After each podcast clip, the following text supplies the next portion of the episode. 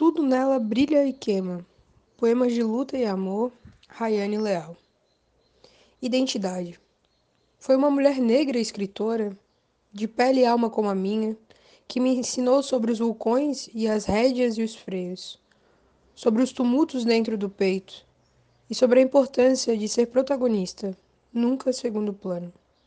Se você encostar a mão entre os seios, vai sentir os rastros de nossos ancestrais Somos continuidade das que vieram antes de nós.